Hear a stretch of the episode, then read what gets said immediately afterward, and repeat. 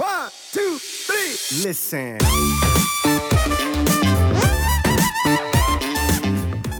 Ähm, also der metabolische Stress als ähm, Fokus für einen Trainingsblock zum Beispiel und das mit dem, der Absicht oder dem Übertrag auf maximale Hypertrophie, sehe ich als ein Tool, ein Mittel, was man nutzen sollte, um wirklich die bestmögliche Hypertrophie über lange Zeit zu generieren. Ähm, und das aus folgendem Grund.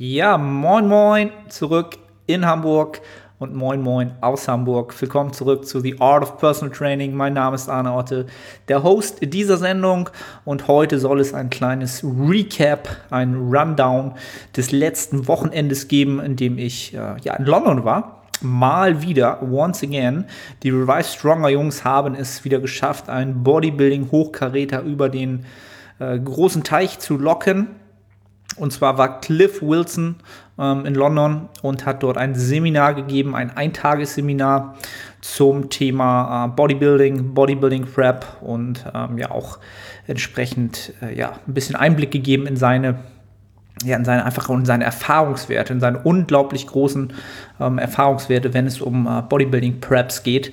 Ähm, natürlich gerade im Naturalbereich. Und ähm, ja, da habe ich in der Instagram-Story natürlich mal so ein bisschen gefragt, habt ihr Bock darauf, dann einen kleinen Recap zu bekommen?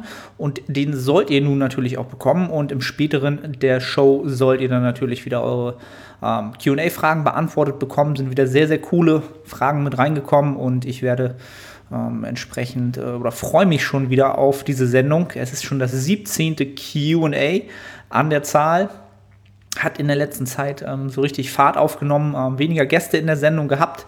Nichtsdestotrotz sind die Downloadzahlen äh, gestiegen, ähm, was mich natürlich sehr, sehr freut. Und äh, da mal ein großes Dankeschön an alle Hörer, Zuhörer, die das auch immer fleißig in der Instagram-Story reposten und ähm, auch synchronisieren, ob nur bei iTunes, bei Spotify. Falls ihr das noch nicht getan habt, einmal schon mal hier am Anfang die, äh, der Appell an euch. Ähm, ja, tut das bitte, gebt mir gerne ein Rating. Wie findet ihr die Sendung an sich? Und dann freue ich mich über jegliches Feedback und Interaktion auch ähm, ja, bei Instagram etc. Also, äh, Rundown, Rundown, Recap nennt man das im Englischen, glaube ich, oder einfach mal ähm, ja, erzählen, was so passiert ist letztes Wochenende. Also, wie gesagt, in London hat das Ganze stattgefunden. Ähm, habe mich, als das rauskam, die News ähm, sofort für das Seminar angemeldet.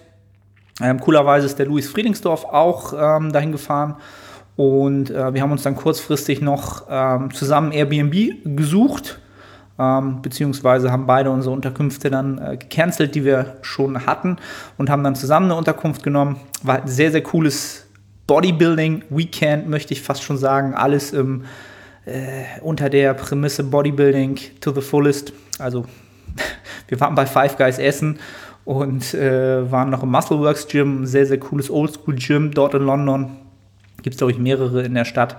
Und ähm, ja, all in all einfach ein geiler Vibe gewesen, coole Leute entsprechend. Und ähm, ja, Cliff Wilson natürlich das Highlight ähm, als Dozent. Sagt man das so, Dozent? Keine Ahnung. Ähm, halt der Mensch, warum die meisten dann äh, zu dem Seminar gekommen sind. Ähm, ja, und es gab, glaube ich, zwei Parts ähm, der Präsentation. Das erste war, ging es natürlich um die Bodybuilding Prep an sich.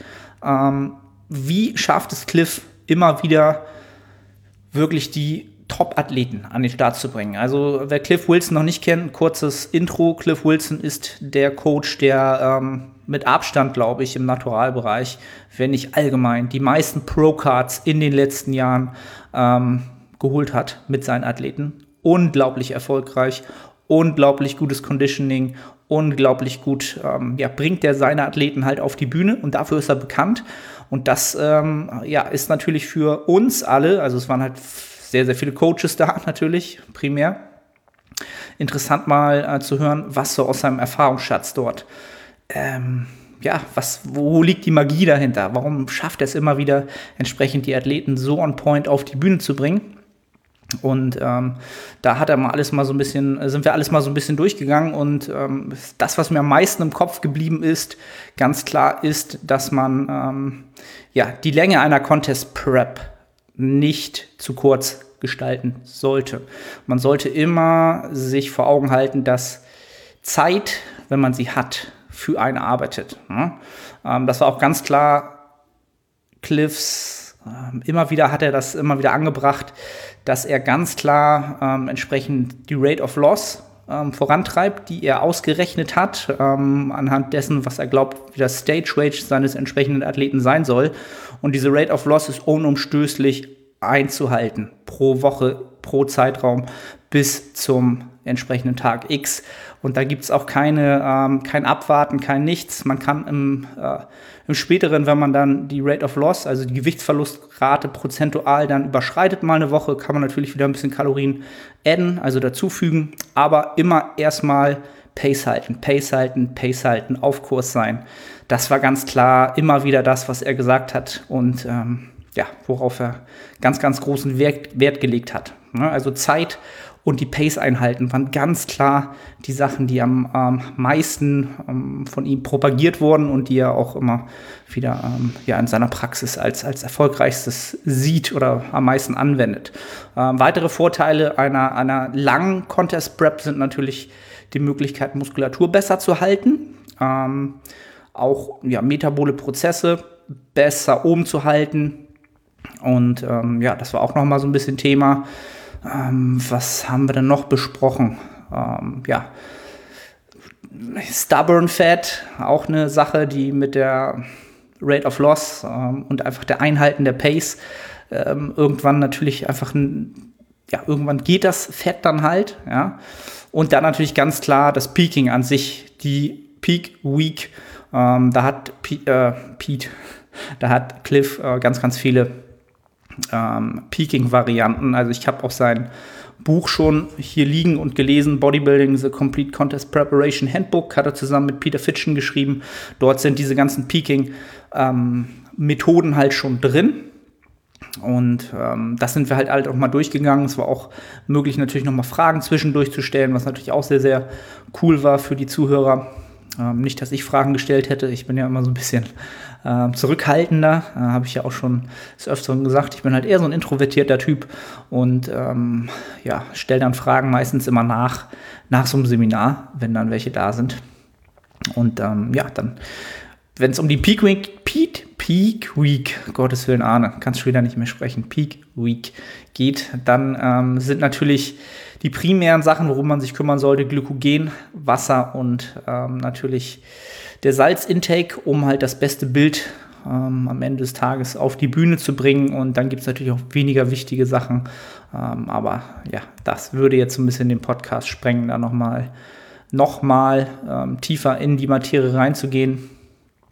Ähm, aber man, es war halt schön zu sehen, dass Cliff ganz klar auf auch äh, ganz klar nach wissenschaftlichen ähm, ähm, ja, auf wissenschaftlichen Stand immer arbeitet, aber auch sehr, sehr viel aus seinem Erfahrungsschatz und aus, seinem, aus seiner jahrelangen Arbeit ähm, entsprechend mittlerweile um, umsetzt. Ähm, denn zur Contest Prep wird es niemals Studien geben. Dafür ist die Zahl an Menschen auf der Welt, die sowas machen, viel, viel zu klein.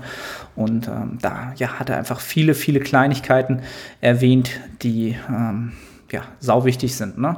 Ähm, warum man Wasser halt nicht cutten sollte, ähm, weil man entsprechend das Wasser braucht für bestimmte Mechanismen im Körper, um auf der Bühne halt gut auszusehen. All die Sachen hat er ähm, besprochen. Ja, war sehr, sehr interessant. Ähm, ich glaube, er hat das auch immer das Peaking Network genannt. Also Wasser, Salz und Carbs arbeiten immer in einem gewissen Kreislauf miteinander oder sind, aufeinander, sind voneinander abhängig. Und ähm, deswegen sollte man keinen dieser Faktoren komplett rauslöschen. Das wäre fatal, um wirklich das maximal beste Ergebnis rauszubekommen. Ne? Und dann über Frontload, Midload, Slow Backload, Peaks ähm, bis hin zum, ähm, ich glaube, wo, wofür ist er bekannt? Äh, Rapid Backload, ähm, die Variante.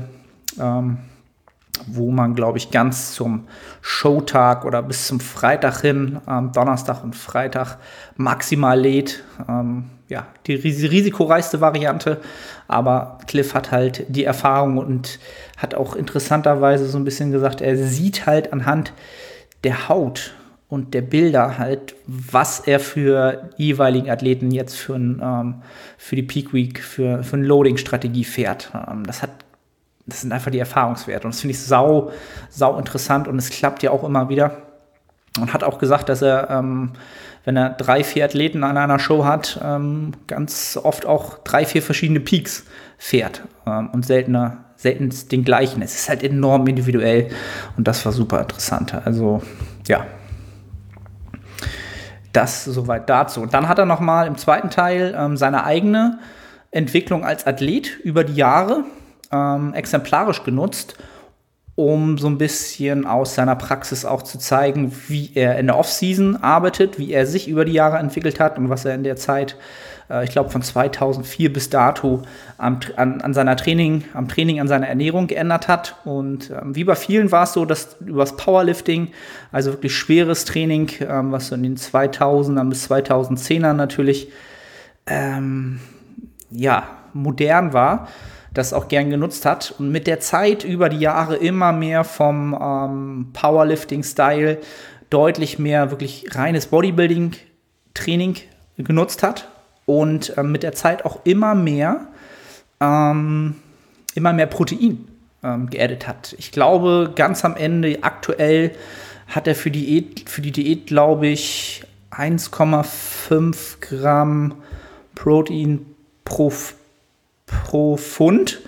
Ähm, das weiß ich, habe ich jetzt gar nicht ausgerechnet. Also in meinem Fall, ich wiege jetzt 200 Pfund ähm, 1,5. Also ich würde 300 Gramm Protein konsumieren, was ich aktuell nicht tue. Also ich bin auch ein bisschen höher unterwegs mit Steve bei 220 bis 240 Protein, um ähm, sicherzugehen, dass wir die passiven Proteins entsprechend so ein bisschen kontern, die über die hohe Carbmenge reinkommt. Aber da hat äh, Cliff über die Jahre deutlich ähm, die Erfahrung gemacht, dass ähm, die Athleten von mehr Protein besser profitieren und er vor allen Dingen natürlich auch. Er hat das natürlich exemplarisch gemacht, aber setzt es natürlich auch um.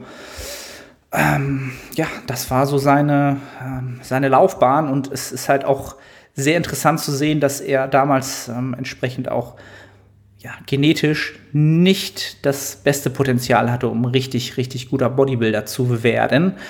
Und hat aber trotzdem über die Jahre immer wieder Sachen ausprobiert, angepasst, verbessert, optimiert, gelernt, Fehler gemacht und äh, mittlerweile halt, ähm, ja, auch was das, also was das Cardio-Training angeht und ähm, ja, einfach viel, viel gelernt und mittlerweile ist er halt selber aus meiner Sicht ein sehr, sehr imposanter Athlet geworden.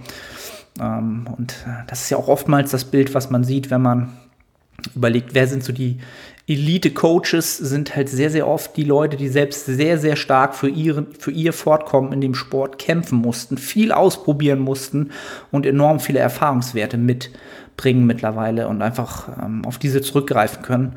Und wenn man dann natürlich noch die Möglichkeit hat, entsprechend ja, ja diese wissenschaftlichen ähm, Ansätze zu ähm, richtig zu deuten und zu nutzen und dieses zu kombinieren, dann kommen natürlich solche Ergebnisse dabei raus, wie Cliff Wilson sie ähm, ja, Wochenende für Wochenende überall, ja, wahrscheinlich fast schon überall auf der Welt mit Athleten auf die Bühne stellt. Ähm, ja, sehr, sehr inspirierend, ähm, gerade als Coach. Ja, ist Cliff definitiv ein Vorbild. Ähm, ja, das war eigentlich mal so kurz abgerissen, das, was am Wochenende so passiert ist. Ähm, könnte man natürlich noch tiefer ins Detail gehen. Ähm, wie gesagt, ich kann das Buch ohne, ohne weiteres empfehlen. The Complete Contest Preparation Handbook äh, von Cliff Wilson und Peter Fitchen. Da ist alles nochmal im Detail soweit drin.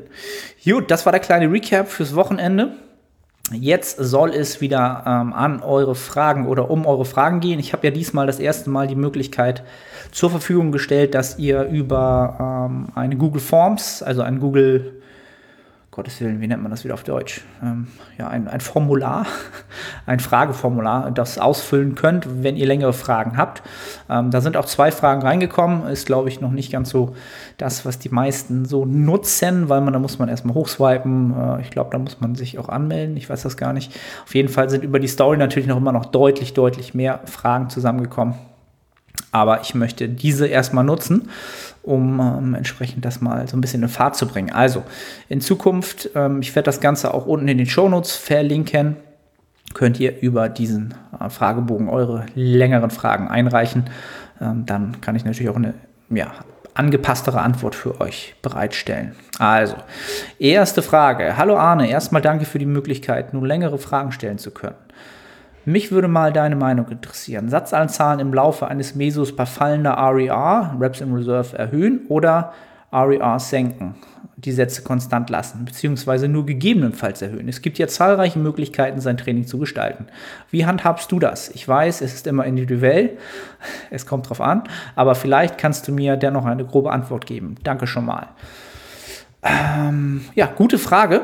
Eine Frage, die mir auch ähm, fast wöchentlich oder ja, wöchentlich würde ich schon sagen, vielleicht täglich wäre übertrieben, auch im Coaching immer wieder äh, in ähnlicher Weise kommt, wenn man mit ähm, dynamischem Trainingsvolumen trainiert. Ähm, wie soll ich jetzt meine Progression gestalten und ähm, mm, dieses magische Thema Satzanzahl erhöhen im Laufe eines Mesozyklus. Ähm, also das Erhöhen der Satzanzahl von Woche zu Woche ist natürlich der der Schritt mit dem größten Impact, also die größte Menge an, die, an Trainingsvolumen natürlich neu hinzukommt in Relation zur letzten Woche, ganz, ganz klar. Ähm, es gibt, wie, wie, wie bringe ich das am besten in, in, in Kontext? Ähm, also ich mache es im Coaching mittlerweile tatsächlich so, dass ich das Ganze anhand des Check-ins, anhand der Daten, die ich im Spreadsheet sehe, tatsächlich auch mittlerweile so ein bisschen nach Gefühl mache ähm, da kriegt man halt irgendwann auch ein Gefühl für, wenn man von Woche für Woche ähm, etliche Check-ins bekommt und fast alle mit, mit, dynamischem Trainingsvolumen arbeiten. Ähm, also die Möglichkeit, einfach erstmal ähm, zu unterscheiden, was für eine Übung, über was für eine Übung handelt es sich gerade, welcher Übungstyp ähm, sprechen wir gerade. Da würde ich als allererstes differenzieren. Ähm, sprechen wir jetzt von einer Mehrgelenksübung, die ich zum Beispiel mit einer Langhantel mache, dann sehe ich als allererstes immer erstmal ähm, die Möglichkeit, das marginalste Gewicht ähm, hinzuzufügen, also die absolute Intensität. Das heißt, äh, 2,5 Kilo werden die meisten Gyms, äh, wäre der nächste Schritt und mit fallender Rep in Reserve Vorgabe von Woche zu Woche zu versuchen, 2,5 Kilo draufzupacken ähm, und in dem Falle dann die gleiche Wiederholungsanzahl zu schaffen. Das ist oftmals ein Szenario, was eigentlich sehr, sehr gut aufgeht, es sei denn, man ist halt schon sehr, sehr, sehr fortgeschritten. Und das ist das, was ich für ähm, ja, Mehrgelenksgrundübungen am meisten versuche mit den Athleten zu absolvieren oder ihnen das auch mitzugeben. Ähm, und dann gibt es natürlich ähm, Übungen wie Isolationsübungen, Bizeps Curls, Seitheben, solche Geschichten, ähm, wo ich natürlich ja, mit der Zeit eigentlich viel, viel leichter erstmal Raps adden kann oder ja, Wiederholungen. Ich bin schon wieder so im Englischen, weil ich in London war. Nein, weil ich immer so, so einen Quatsch erzähle. Weil, ähm, weil natürlich die Progression in Form von, von äh, absoluter Intensität vom Gewicht, gerade bei Kurzhanteln, natürlich enorm suboptimal ist. Ne? Ihr kennt es, ihr macht Bizeps Curls mit 16 Kilo. Ähm, die 18er sind halt schon viel, viel schwerer für so einen kleinen Muskel und lassen sich in einer ähnlichen Rep-Range halt überhaupt nicht umsetzen. Ja? Von daher würde ich dort ähm, ganz klar auf, die, ähm, ja, auf mehr Wiederholung gehen. Ja? Das wäre da erstmal meine, meine Empfehlung an, an, an die Geschichte. Ähm, und wenn ich das noch aus, wenn ich diese beiden Möglichkeiten habe, dann kann man natürlich gucken, ob man ähm, am Anfang des Mesozyklus sehr, sehr moderat beginnt mit minimal, minimal effektivem Volumen. Ähm, und wenn ich dann merke, alles klar, ich profitiere oder ich kann wunderbar die Satzanzahl ähm, entsprechend regenerieren und habe halt eine sehr, sehr gute Performance und ich kann trotzdem noch bei äh, Reps in Reserve ähm, oder bei fallenden Reps in Reserve und steigendem Loads, zum Beispiel bei einer Grundübung, ähm, noch eine Satzzahl hinzufügen, dann äh, mache ich das. Denn wir wissen halt mittlerweile, dass Trainingsvolumen korreliert halt am meisten mit Hypertrophie und ähm, dann nutze ich das natürlich. Es hat natürlich aber auch auf, auf am, am, anderen Ende des Pendels sollte man das Ganze nicht einfach nur immer machen, um Sätze zu erhöhen. Halt, ne? Ähm, ich sehe es sehr, sehr oft, dass, ähm, oder höre halt sehr, sehr oft, wenn ich neue Klienten bekomme, die am Ende eines Mesozyklus bei einer Übung sechs, sieben Sätze machen für eine entsprechende Übung. Ja, und da bin ich halt immer jemand, der, da werde ich immer ein bisschen skeptisch, muss ich sagen, halt. Weil ich dann einfach aus meiner Erfahrung heraus oftmals das Gefühl habe, ob das noch so effektiv ist nach dem vierten Satz, fünften Satz. Also fünf Sätze sind bei mir oftmals so der Deckel. Dann mache ich lieber noch eine andere Übung, die einen bisschen anderen Winkel hat oder vielleicht auch ähm, entsprechend eher den verlängerten oder den verkürzten ähm, Anteil der Bewegung haben, um einfach ein größeres Spektrum der Muskulatur entsprechend akzentuiert anzusteuern. Aber dann halt sechs Sätze, sieben Sätze, die gleiche Bewegung machen. Ja. So, jetzt bin ich ein bisschen aus dem Konzept gekommen. Ähm, was wollte ich denn sagen? Ja, also Raps, ähm, also Sätze, Sätze adden. Ähm, sollte man ähm, am Anfang eines Mesozyklus ist das noch sehr, sehr leicht zu machen, weil es natürlich auch noch gut regenerierbar ist. Solange, wenn man sich aber im adaptiven Volumen nach oben zum maximal regenerierbaren Volumen hocharbeiten, dann sollte man sehr, sehr vorsichtig sein, wann man noch Sätze hinzufügt. Ja, ähm, da würde ich dann wirklich schauen, was kann ich mit den fallenden Reps in Reserve halt ähm, entsprechend vielleicht über Load oder über mehr Wiederholung noch machen. Ähm, also für die Frage, klar, es ist individuell. Ich hoffe, ich konnte so ein bisschen ähm, so einen Überblick geben, was meine Gedanken sind, die ich selber immer so im Kopf habe oder nutze wenn es um, Satz, um Satzprogression geht, ähm, über einen Trainingsblock. ja, das soweit dazu. Dann weitere Frage. Hey Arne, wir sind nun im Haus eingezogen. Der Stress lässt nach. Mein Power Rack sollte nach sollte nächste Woche geliefert werden. Somit starte ich langsam wieder ins Training. Nun meine Frage, da ich da ich die Monate ca. 4 Kilo zugenommen habe, soll ich nun gleich mit Kaloriendefizit starten und einfach mal wieder konstant viermal die Woche trainieren und wieder in diesen Alltag rein, um, um wieder in diesen Alltag reinzukommen. Da, was wäre deine Herangehensweise? Vielen Dank schon mal. Also erstmal herzlichen Glückwunsch zum äh, Haus und zum eigenen Home Gym, Power Rack etc. Sehr, sehr cool. Ähm, vier Kilo zugenommen.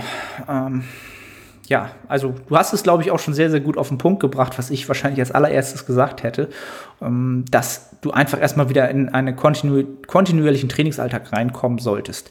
In eine Beständigkeit natürlich auch, was so die Ernährungsgewohnheiten angeht, sich erstmal wieder ein bisschen, ja, setteln äh, im neuen Umfeld, Umfeld und schauen, wie sich Gewohnheiten etablieren, wie sie sich äh, überhaupt umsetzen lassen, was, was, für, was für externe Faktoren jetzt auf dich zukommen. Ähm, ja, alles, alles solche Geschichten, das würde ich erstmal mindestens ein, zwei, drei Wochen ähm, ja, gucken, dass du das erstmal entsprechend alles sich so ein bisschen setzen lässt. In der Zeit vielleicht eine Maintenance-Phase fahren, Erhaltungskalorien. Ähm, ja, also du könntest, also prinzipiell spricht nichts dagegen, gleich in ein Kaloriendefizit zu starten, weil du warst da jetzt ähm, eine lange Zeit im Kalorienüberschuss anscheinend, wenn du vier Kilo zugenommen hast und das ist anscheinend auch nicht in deinem Sinne und in dem Sinne deiner Körperkomposition, die du anstrebst. Ähm, ja, ich würde so ein, zwei Wochen erstmal wieder ins Training reinkommen, in der Zeit Maintenance-Kalorien fahren, äh, vielleicht mal gucken, wo deine Maintenance-Kalorien dann überhaupt liegen und dann hast du auch, ähm, ja, bist du sehr, sehr gut vorbereitet auf dann ein längeres Kaloriendefizit. Ähm, ja, vier Kilo sind jetzt auch nicht die Welt. Sollte eigentlich relativ schnell machbar umzusetzen sein, die wieder runterzubekommen. Ähm, das soweit dazu. Also, so, das waren die äh, Google Forms Fragen. Jetzt gehe ich noch mal in die Instagram Questions. Ähm, Selina Nasa fragt, Muskeln jeweils extra in der verkürzten und verlängerten Belastung trainieren? Fragezeichen. Ja, cool. Hatte ich natürlich eben auch schon gesagt. Jetzt muss ich mal kurz mal mich selber hier suchen auf dem Bildschirm. Ich habe hier so viele Fenster offen mit den ganzen äh, Fragen und so weiter. Da bin ich. Ähm, also, prinzipiell ist das wieder, also A, ist das eine sehr, sehr gute Frage, Selina, danke. Auch gibt äh, auch erstmal vielen, vielen Dank. Ist immer ein Podcast am Start mit Fragen und mit sehr guten Fragen. Mm, in, einem, in einer perfekten Bodybuilding-Welt, in der ich maximal Zeit habe, maximal regeneriere und mich nur um Bodybuilding kümmern kann, würde ich beides tun. Das mal vorab, ja. Leider befinden wir uns, die meisten von uns, nicht in der perfekten Bodybuilding-Welt, irgendwo in Kuwait, im Oxygen Gym, wo wir nur Bodybuilding machen können. Ähm, und wie soll ich sagen? Also ich würde mich immer dort ansiedeln beim Training, was die meiste Effektivität mit sich bringt. Ähm, bleib bei den effektivsten Übungen, bei den effektivsten Bewegungen, äh, von denen wir wissen, dass sie halt großes Spektrum an Muskulatur für, die entsprechende, für den entsprechenden Bereich aktivieren, ähm, eine hohe mechanische Last bieten für den Muskel, die er absolvieren muss über die entsprechenden äh, Kraftkurven. Und dann ähm, machst du, machen wir schon sehr, sehr viel richtig. Wenn es jetzt darum geht zu sagen, na gut, ich will noch mal in der verkürzten und in der verlänger verlängerten Belastung trainieren, dann muss ich die Zeit natürlich dafür haben und sinnvollerweise das auch noch regenerieren können. Denn natürlich, wenn ich jetzt zwei, drei Übungen mache, ja, zum Beispiel für den Bizeps, wo ich den Oberarm auch noch hebe, ähm, hm, zum Beispiel das, dann muss ich natürlich auch mehr Übungen machen und A muss ich die Zeit haben und B muss ich das natürlich regenerieren können. Das wird beim Bizeps nicht der, die, der Fall sein, dass wir es nicht regenerieren können, sondern das wäre dann wieder der Zeitfaktor. Ähm, also worauf ich hinaus will, ist halt, möglichst effektiv. Ähm, Effektivität zur Zeitratio, die sollte gut sein, sagen wir es mal so. Ähm, wird sich halt für alle Muskelgruppen wird sich das nie ausgehen. Ähm, dort wirklich zu überlegen, wo, in welcher Position, sondern wirklich das, was effizient ist. So, das dazu. Dann hat sie noch eine zweite Frage gebracht, metabolische und neurologische oxidative Trainingsblöcke für Hypertrophie. Deine Gedanken dazu? Auch eine gute Frage. Ähm, also der metabolische Stress als ähm, Fokus für einen Trainingsblock zum Beispiel und das mit, dem, mit der Absicht oder dem Übertrag auf maximale Hypertrophie, sehe ich als ein Tool, ein Mittel, was man nutzen sollte, um wirklich die bestmögliche Hypertrophie über lange Zeit zu generieren. Ähm, und das aus folgendem Grund.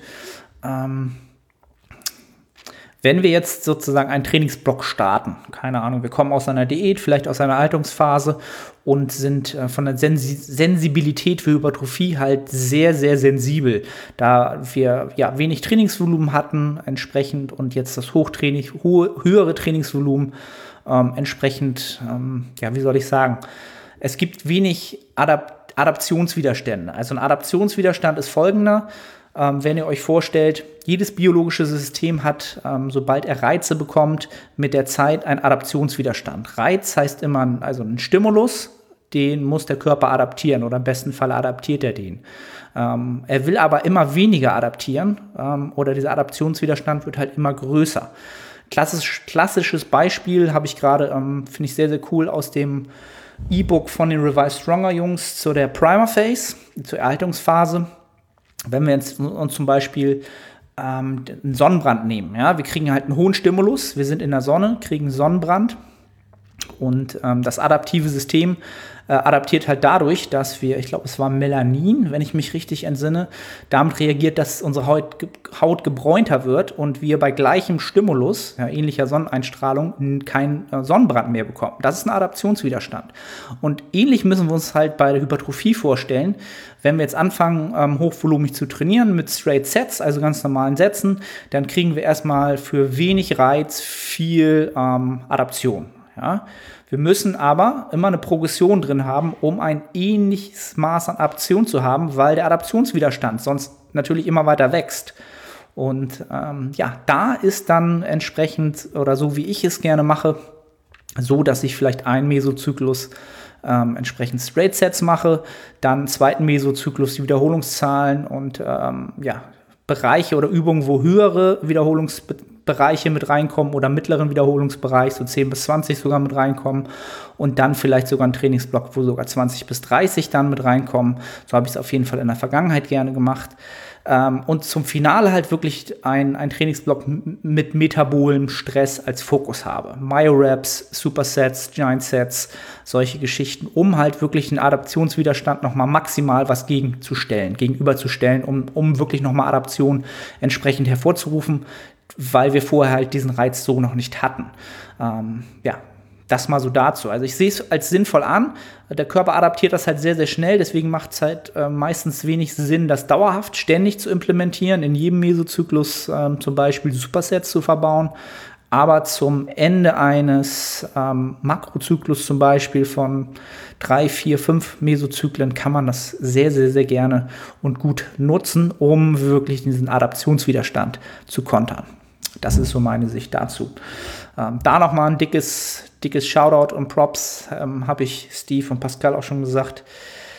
Ähm, auch wenn Steve mein Coach ist, äh, mache ich hier gerne Werbung dafür und das auch völlig unabhängig davon. Primer Face E-Book, Erhaltungsphasen, wirklich mal ein kurzer, knackiger Ausblick, super präsentiert, ja, on point gebracht, sehr verständlich, was der Nutzen von Erhaltungsphasen sind. Ähm, wer da jetzt Interesse dran hat, gönnt euch das. Äh, wird sich für jeden lohnen. So, dann Emre Kars fragt, gibt es irgendwelche Nachteile, wenn man Push-Übungen nur mit der Kurzhantel ausführt? Bankdrücken, etc. Lieben Gruß. Ähm, Nachteile, wenn man Push-Übungen nur mit der Kurzhantel ausführt, anstatt wahrscheinlich mit der Langhantel. Hm. Wenn es jetzt wieder nur um Bodybuilding geht und um maximale Hypertrophie, wäre mittlerweile mein erster Gedanke nein. Nachteile nicht unbedingt. Klar haben wir bei der Langhantel wahrscheinlich am Ende des Tages eine höhere mechanische Last, die wir wahrscheinlich bewegen können pro Wiederholung, als wenn wir jetzt mit Kurzhantelbankdrücken machen. Ganz klar, das ist bei den meisten so von der Ratio. Was am Ende des Tages aber wirklich auf dem Brustmuskel landet und an der letzten motorischen Endplatte wieder deiner Brustmuskulatur, da bin ich mittlerweile skeptisch geworden und ähm, sage halt klar, entwickel sonst vielleicht deine ja, Kurzhantelkraft oder deine, deine, deine neuronalen Fähigkeiten mit den Kurzhanteln viel Gewicht zu bewegen, effizient. Ähm, denn dort hast du die Möglichkeit, deinen Oberarmknochen deinem Brustbein sich weiter nähern zu lassen, was natürlich die Aktivierung vergrößert. Das macht nämlich der Brustmuskel. Das können wir bei der Langhantel nicht machen. Ähm, das ist jetzt wieder so ein bisschen abwägen zwischen, hm, habe ich halt eine gute Biomechanik für die, fürs Langhantelbankdrücken, das heißt wahrscheinlich kürzere ähm, Knochen in, in der Arm, im, im Armbereich, Oberarm und Unterarm, dann wirst du wahrscheinlich auch viel mechanische Last bewegen können, die auch ähm, ja, meistens besser auch auf den Brustmuskel wirkt. In meinem Falle zum Beispiel nehme ich immer gerne beispielshalber, beispielshalber mit meinen langen Armen, kriege ich halt wenig, ähm, nicht so viel mechanische Last auf meine Brustmuskulatur, auch wenn ich noch so neuronal effizient werde in der Übung. Ähm, deswegen, es hat beides seinen Sinn und Zweck. Jetzt heißt, ist es an dir natürlich so ein bisschen rauszukriegen, was macht für mich am meisten Sinn. Will ich halt wirklich nur Bodybuilder sein? ja, das sind meine 5 Cent dafür. Ähm, Kananduro, auch immer am Start. Ähm, was wäre ein Grund für dich, ein Coaching zu beenden? Hm. Gute Frage. Habe ich zum Glück noch nie oder ich war noch nie in dem Szenario, dass ich das tun musste, glücklicherweise. Was würde mich dazu bewegen, also ich glaube, was, was, was ich am meisten, was für mich am, wie soll ich sagen, unbefriedigsten ist, wenn ein Klient ein Coaching wahrnimmt, es aber nicht wertschätzt. Wertschätzt in dem Sinne, dass Check-ins nicht kommen, dass Spreadsheets nicht ausgefüllt werden, dass ähm, ja einfach entsprechend wenig Informationen kommen und ich einfach merke, dass ja, das, was am Anfang sozusagen das gemeinsame Ziel war, mittlerweile gar nicht mehr richtig verfolgt wird und der Klient es aber nicht kommuniziert. Und wo ich dann natürlich auch wieder mir selbst fragen muss, bin ich als Coach entsprechend auch in der Lage, ähm, ja, eine, eine Beziehung entsprechend zum, zum Klienten aufzubauen, in der er das vielleicht auch kommunizieren könnte. Ja, also Kurz, kurz gesagt heißt es, wenn natürlich ein Klient nicht die Arbeit reinsteckt, die er reinstecken sollte für das, was er natürlich investiert an, an, an Zeit und Geld, dann ist das natürlich sehr unproduktiv. Und wenn das zu lange stattfinden würde, würde ich natürlich irgendwann auch fragen, ob das Coaching überhaupt noch Sinn macht.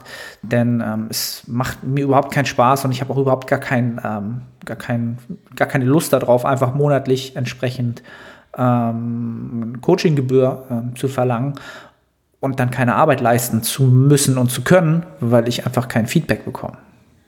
So, ich glaube, das wäre das Erste. Ansonsten bin ich eigentlich jemand, der viel toleriert. Ähm, ja, das ist, glaube ich, das Einzige, was mir einfällt. Ähm, Dominik Reichert hat gefragt, was sind deine größten Erkenntnisse durch das Seminar? Das haben wir schon abgeha abgehandelt, sozusagen am Anfang. Ähm, dann MA The Athlete fragt, Front Delt Training, zum Beispiel Overhead Press, nötig oder reicht nur der Volume Overlap durch das durch horizontales Drücken aus? Sehr, sehr gute Frage. Mm, also die Overhead Press ist ja in den letzten Jahren so ein bisschen aus oder in unserer kleinen Nische, in unserer kleinen Hypertrophie-Nische hat die ja so ein bisschen, wie soll ich sagen, eine Schelte bekommen als nicht effektive Übung für, ja, für Hypertrophie-Athleten. Ähm, ich habe die Overhead Press früher selber sehr, sehr gerne ausgeführt, ähm, weil ich so ein Ogus-Fan war, Matt Ogus-Fan war. Der hat halt Overhead Presses gemacht, off the gods, würde, würde er selber sagen. Der war halt enorm stark und hatte natürlich auch schon immer sehr imposante Delts. Und ähm, das hat man dann natürlich immer so gesehen und gedacht, alles klar, ich muss Overhead Presses machen für meine Schultern. Ähm, ich mache sie selber mittlerweile nicht mehr, schon lange nicht mehr und ich programmiere sie auch so gut wie gar nicht mehr, auch bei meinen Athleten, ähm, weil ich die Overhead Press mittlerweile auch eher als eine Übung sehe, wo du deine Brustmuskulatur ähm, gut mit aufbauen kannst, tatsächlich. Weniger die ähm, vordere Schulter. Ja.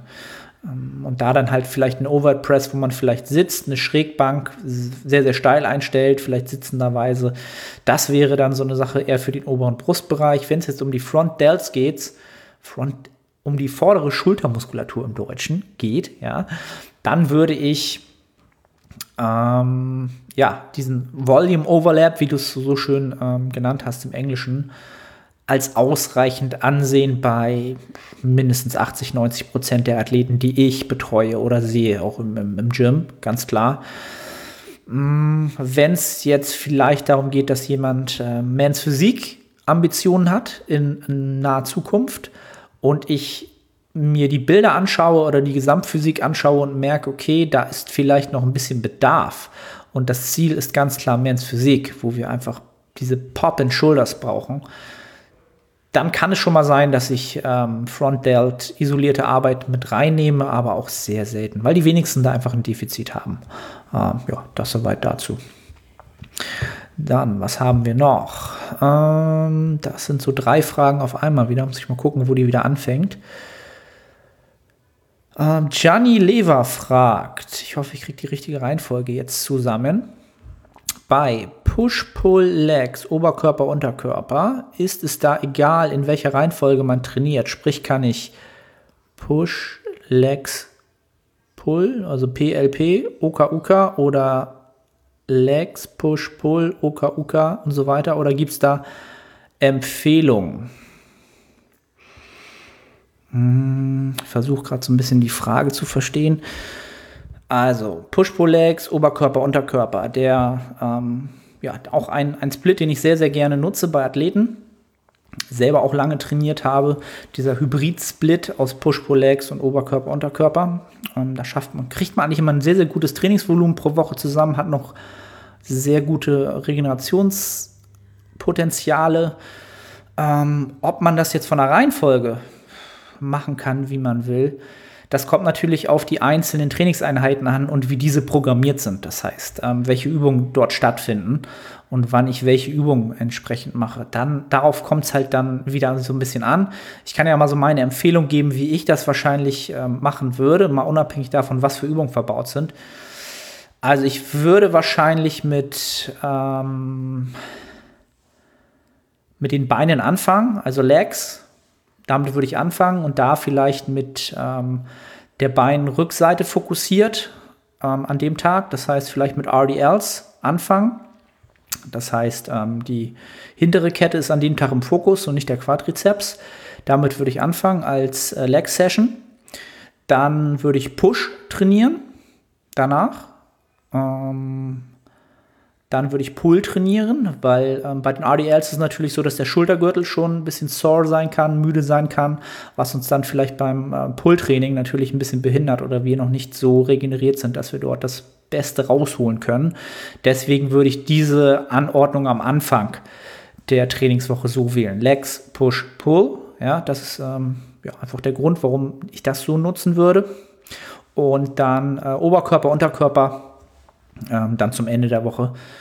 Ähm, ja, das wäre so aus meiner Sicht jetzt erstmal das, was mir als ideale Reihenfolge so einfallen würde. So, dann fragt Fitness Nico, as usual am Start. Nico, welcome back.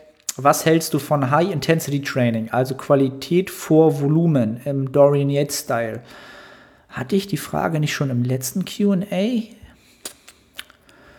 Ist ja eigentlich auch egal. Ich beantworte sie auch gerne nochmal.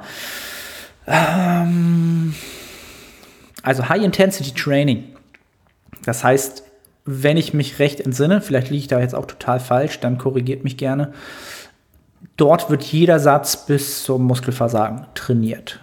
Bin ich relativ sicher. Ähm, und das hat natürlich ähm, Vor- und Nachteile. Also der Vorteil dessen ist, dass die Rekrutierung der Muskelfasern ähm, maximal ist. Ne? Also in jedem Satz werden wir wahrscheinlich das Potenzial ausmaximieren an Muskelfaseraktivierung, das wir bringen können durch das Trainieren bis zum Muskelversagen, was natürlich einen hohen Stimulus mit sich bringt, ähm, was aber natürlich den Kostenfaktor hat, eine enorme Ermüdung im Nachgang und ähm, ja, ein hohes Regenerations, ähm, einen hohen Regenerationsbedarf. Ähm, und da würde ich jetzt wieder, wieder überlegen als allererstes, was für einen Athleten habe ich da vor mir? Wie trainiert dieser Athlet gerne? Trainiert er halt gerne, ja, immer voll drauf, wie es die Wiener sagen würden, Euda voll drauf, immer Ass to Grass und voll gegen die Wand trainieren, ähm, weil es denen einfach so Spaß macht, dann klar, dann lieber ähm, High Intensity vor mehr Trainingsvolumen, äh, weil das für die einfach natürlich produktiver ist, weil es ihnen auch mehr Spaß macht und sie das kontinuierlicher machen, ja. Und sich natürlich aber auch dann im Umkehrschluss um ihre Regeneration deutlich mehr kümmern, ja, und auch smarter trainieren. Ähm, sieht man ja auch bei den ähm, Wiener Jungs, ne? Also ich nenne es mittlerweile schon die, die Wiener Schule, möchte ich schon fast sagen. Ähm, ich habe mich ja auch oder beschäftige mich auch gerne mit Psychologie und da gibt es ja auch so eine Wiener Schule. Ähm, viele bekannte Psychologen ähm, kommen halt aus Wien oder haben sich dort angesiedelt oder ganze Epochen sind dort stattgefunden. Und ähm, genauso sehe ich es halt mittlerweile im Hypertrophiebereich. Durch das Gym gibt es halt so die Wiener Schule, aus meiner Sicht. Ähm, dazu sollte ich vielleicht mal eine, eine Podcast-Serie machen. Ähm, lasst mir mal Feedback da, ob ihr Bock auf sowas hättet. Ähm, der Keim dessen sind natürlich die Pürzelbrüder und das Gym. Ähm, aber mittlerweile gibt es halt so viele ambitionierte Athleten, Coaches, die ähm, ja, rund um Wien und um das Gym agieren, ähm, die aus meiner Sicht gerne hochintensiv trainieren. Aber jetzt bin ich so ein bisschen vom Thema abgekommen. ja, das heißt, diese Athleten, die äh, profitieren natürlich von so einem Training, weil es eher ihrer Persönlichkeit und dessen entspricht, was, was sie als Präferenz fürs Training sehen, was ihnen Spaß macht. Ähm, jemand, der aber ähm, ja, lieber, sagen wir es mal so, oder es gut hinkriegt, Reps in Reserve zu nutzen und ähm, mehr Trainingsvolumen anzuhäufen und ein hohes Trainingsvolumen anzuhäufen mit qualitativer Arbeit, der wird da genauso gut von profitieren können. Und das ist jetzt halt wieder so die Frage nach Schwarz oder Weiß. Ist es dies oder jenes? Was ist das Beste? Wird es so nicht geben. Ähm, es muss für das Individuum der Weg sein, der Prozess sein, der für ihn zu dem Moment am besten passt. Ähm, ja, von daher kann ich da gar keine Aussage zu machen. Ähm, wenn, dann wäre ich wahrscheinlich so ein bisschen, ähm, hätte ich so den Bestätigungsfehler, ähm, oder wie nennt man das im Englischen, bin ich so biased, wahrscheinlich eher zum ähm, hochvolumigen Training als zum maximal hochintensiven Training, weil ich davon einfach mehr profitiere. Ähm, was aber nicht heißen soll, dass die andere Variante nicht ähm, genauso gut funktionieren kann. Sieht man an den Athleten ja immer wieder. Habe ich auch schon des Öfteren im Podcast gehabt halt, ne? Ähm, dann Misha R96. Ich glaube, er hat auch die Frage bei äh, Google gestellt, nämlich wie erhöhst du das Volumen pro Woche im dynamischen Training, MEV bis MRV plus, pro Woche um drei Fragezeichen. Ähm, ich glaube, dass er das war. Auf jeden Fall hat er mir, glaube ich, mal eine DM geschickt, wo auch was ähnliches gefragt hat. Und pro Woche um drei Sätze erhöhen, ähm, das wäre krass. Das wäre viel zu viel. Ähm, da bist du ja am Ende keine Ahnung, wenn du bei zehn anfängst und vier Wochen oder fünf Wochen sogar akkumulierst, also Trainingsvolumen anhäufst, dann bist du ja bei, ja, das wäre ein großer Sprung. Also höchstens immer ein Satz pro Woche vom Sprung bei einer Übung. Niemals zwei. Das würde ich nie machen, weil das einfach ein sinnlos großer Sprung wäre vom Stimulus. Ähm, das soweit dazu. Ähm, was haben wir noch? Mm, Patpat fragt, wo bist du bisher hingereist? Wo möchtest du noch hin? Oh, puh. Gereist bin ich, glaube ich, schon relativ viel. Ähm, Habe ich auch schon öfter gesagt. Hobby meiner Frau und mir. Wir reisen sehr, sehr gerne.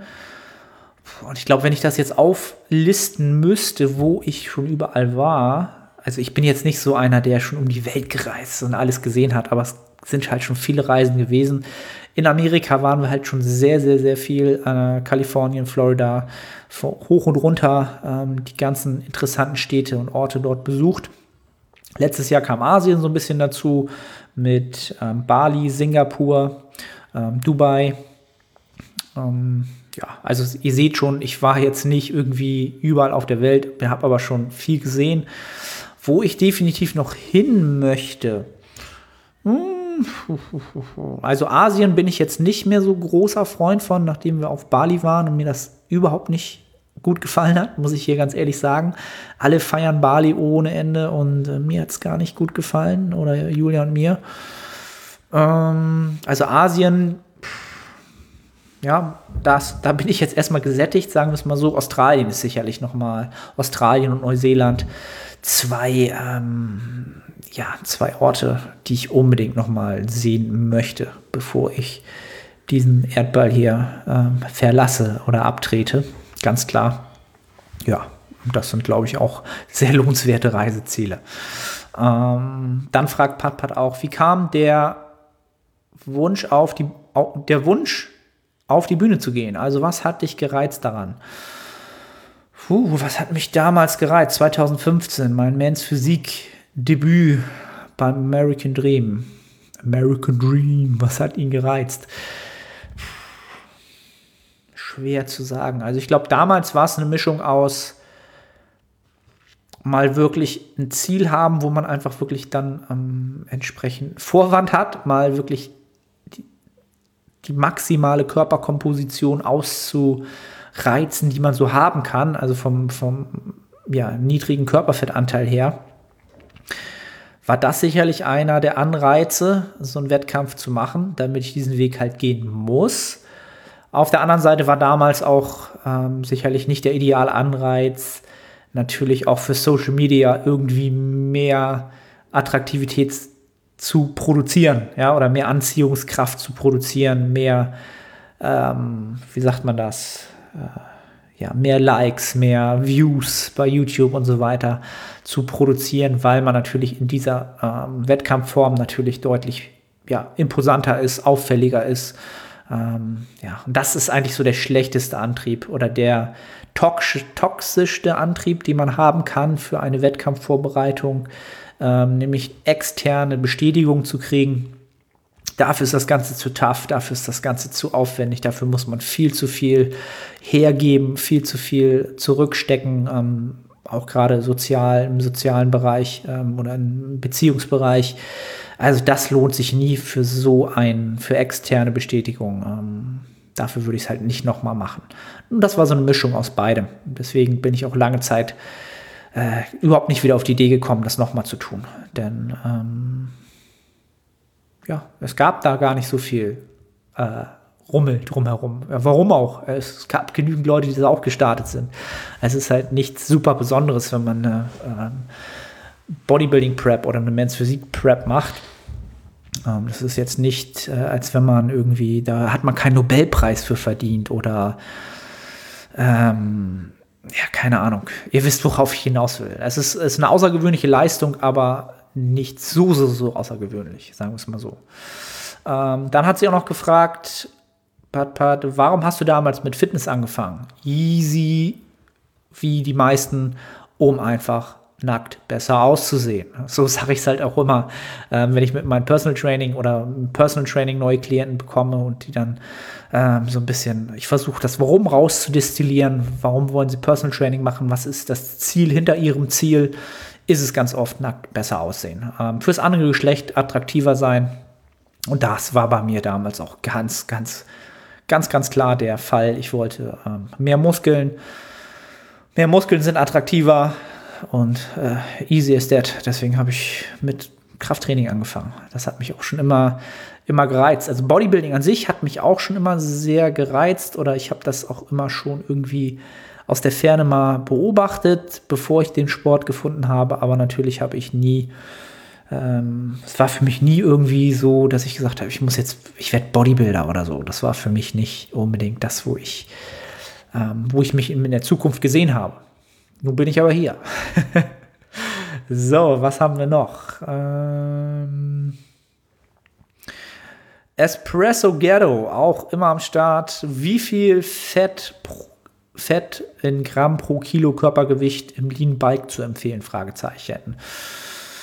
Das würde ich nach Präferenz machen, wirklich. Ähm, wenn du halt Lebensmittelquellen oder Lebensmittel gerne konsumierst, die ähm, einen höheren Fettanteil haben, und du trotzdem deine ähm, Kalorienmenge schaffst, die du benötigst, dann ähm, kannst du auch einen höheren Anteil an Fett in deine Ernährung fahren.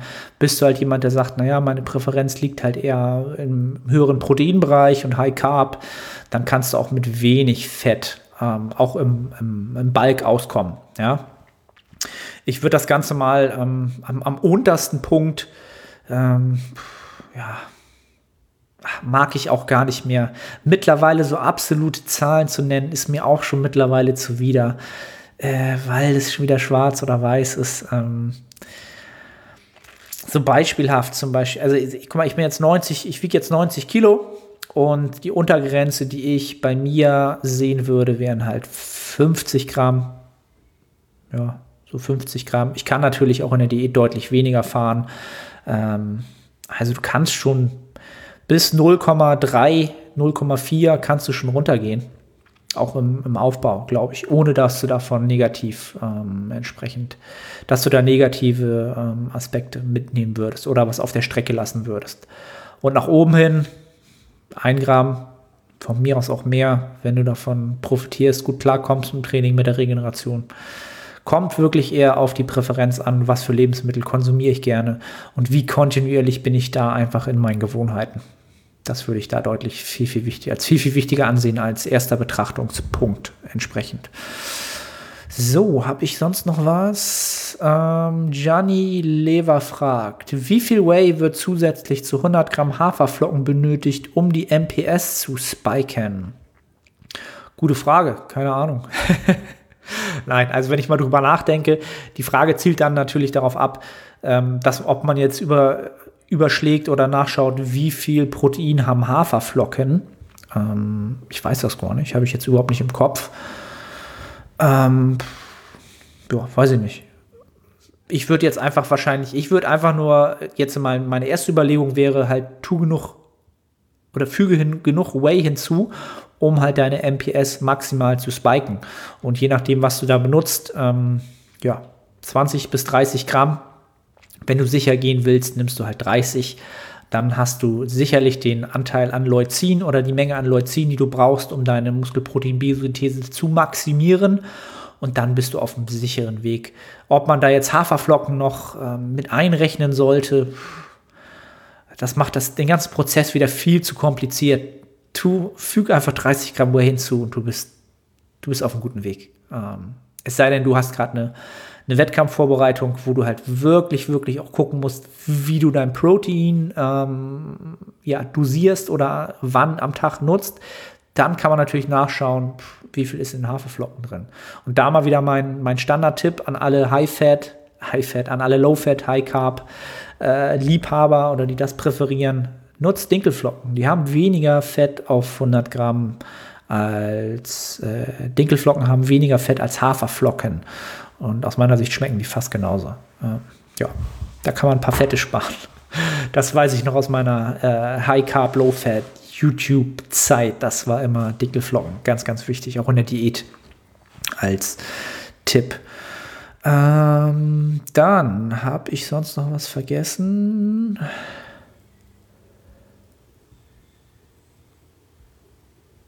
Äh, das sind, glaube ich, auch zwei Fragen, die ich wahrscheinlich, glaube ich, nicht verstehe. Besser, wenn man zweimal die Woche die Muskelgruppen hat? Fragezeichen. Also bei Volumen von 120 bis 140 und gute Regeneration. Oder ist es wirklich so viel besser? Jetzt habe ich wieder die Reihenfolge wahrscheinlich falsch. Ist ein Nachteil, Beine nur einmal die Woche statt zweimal die Woche zu trainieren für guten Aufbau? Hm. Glaube, das war noch eine andere Frage. Also die kann ich, glaube ich, auch beantworten. Die andere, da nächstes Mal gerne das Google-Formular nutzen. Ähm, Nachteil, Beine nur einmal die Woche zu trainieren statt zweimal. Hm, muss kein Nachteil sein. Da wäre dann die Frage, wie viel Stimulus kannst du in einer Trainingseinheit anhäufen und lässt du da nicht wieder nach der Regeneration und der Adaption Zeit oder Zeit vergehen oder lässt da was auf der Strecke, in der du wieder einen guten Reiz setzen könntest, in der du auch neuronal effizienter in den Übungen werden könntest, die Fähigkeit, ähm, entsprechend die Übung auszuführen, das heißt ähm, die Möglichkeit, mehr mechanische Last zu bewegen, den Skill, Kraft zu fördern und ähm, dort dran zu arbeiten. Dort wirst du natürlich nur einmal die Woche dort besser werden. Ja, in, in, in den, in, jetzt fängt er an zu stottern hier. In der Fäh die Fähigkeiten zu auszubauen, ja, entsprechend Muskulatur anzusteuern. Dort wirst du deutlich weniger besser werden, als wenn du zweimal die Woche trainierst. Deswegen, ich würde schon doch in der Hinsicht würde ich es fast schon als Nachteil sehen, wenn ich jetzt so drüber nachdenke. Ähm, dann fragt German, German, Daniel 123 auch immer am Start. Dr. Israel empfiehlt, immer Sätze zu adden, wenn Performance stabil. Deine Meinung dazu? Ähm, ja, war ja auch also dazu noch, das ist quasi anschließend zu der Frage, die ich, glaube ich, als allererstes beantwortet habe. Genau, wenn die Performance stabil ist, ähm, dann kann man natürlich auch Sätze adden. Ja, das heißt, ich konnte diese Anzahl an Sätzen wunderbar regenerieren, ja, kann die Performance stabil halten. Ähm, dann kann ich natürlich auch Sätze hinzufügen, denn Trainingsvolumen, das Trainingsvolumen an sich korreliert halt mit mehr Hypertrophie. Und dann kann ich das natürlich auch machen. Ist die Performance aber nicht stabil und ich habe äh, keine Möglichkeit mehr Progression zu generieren über mehr Load, über mehr Wiederholung, dann wäre es fahrlässig, ähm, einfach immer sofort Sätze zu adden. Ja, oder von Anfang an zu adden, weil dann werden wir relativ, oder besser gesagt, dann ist es, kommt es schnell vor, dass wir in Woche zwei oder drei des Trainingszyklus halt schon ähm, stagnieren und dann keine Steigerung mehr möglich ist. Ja. Ansonsten kann man Trainingssätze gerne hinzufügen und das mache ich halt auch ähm, nicht selten bei meinen Klienten. Ähm, die, die jetzt zuhören werden, wissen, was ich meine. Ähm, Habe ich sonst noch was vergessen? Bei wie vielen Minuten sind wir? 56 Minuten, sehr gut. Ich glaube, ich habe auch nichts vergessen. Lass mich noch mal kurz alle drüber schauen. Da, German. German Daniel, eine haben wir noch. German Daniel 123. Wenn du heute noch mal am Anfang deiner Trainingskarriere stündest, was würdest du anders machen? Ähm, dazu als allererstes Hinweis, wer es noch nicht gehört hat, geht jetzt, wenn ihr die Frage beantwortet haben wollt und allgemein auch äh, eine Empfehlung, geht äh, zu Damien Seid auf den Kraftraum-Podcast. Da war ich letzte Woche zu Gast und habe auch genau diese Frage beantwortet, auch sehr, sehr ausführlich beantwortet. Der Podcast geht zwei Stunden. Ähm, Props an alle unter euch, die den vielleicht schon gehört haben und komplett gehört haben. Weiß ich sehr, sehr zu schätzen. Unglaublich Spaß gemacht, der Podcast, und zwei Stunden sind so verflogen. Aber wie gesagt, da habe ich die Frage beantwortet, um das hier einmal kurz wiederzugeben. Mein größtes Learning, es gibt sicherlich sau viele Sachen, die ich jetzt anders machen würde, ist es, ja, einen Kalorienüberschuss mehr als Segen zu sehen, als das Ganze als Feind zu sehen. Denn ich habe viel zu lange ähm, Kalorienüberschuss eigentlich nur als, ja, wie sagt man das, notwendiges Übel gesehen, weil ich irgendwann wusste, ohne Kalorienüberschuss werde ich keine guten Adaptionen, keine gute Nettohypertrophie produzieren. Deswegen bin ich es halt eingegangen, habe es aber immer negativ gesehen, weil Körperfett, mehr Körperfett für mich halt immer negativ belegt war. Und äh, mittlerweile sehe ich es halt ganz, ganz anders. Also Körperfett an sich in zu großer Menge ist immer noch nicht gut, aber Körperfett ist einer der Aspekte, die einfach vonnöten sind, oder auch ein steigender Körperfettanteil, wenn ich halt wirklich Bodybuilding im Naturalbereich betreiben will und das auch effektiv betreiben will und wirklich Verbesserungen vorantreiben will, ähm, dann muss ich halt einen Kalorienüberschuss nutzen und das sehe ich mittlerweile halt positiv und mache halt auch jetzt nach 13 Jahren, glaube ich, es müsste, ich glaube, jetzt fast schon das 13. Trainingsjahr sein. Die letzten zwei Jahre, also Jahr, Jahr 11 und 12, waren aus meiner Sicht die produktivsten meiner ganzen Trainingskarriere.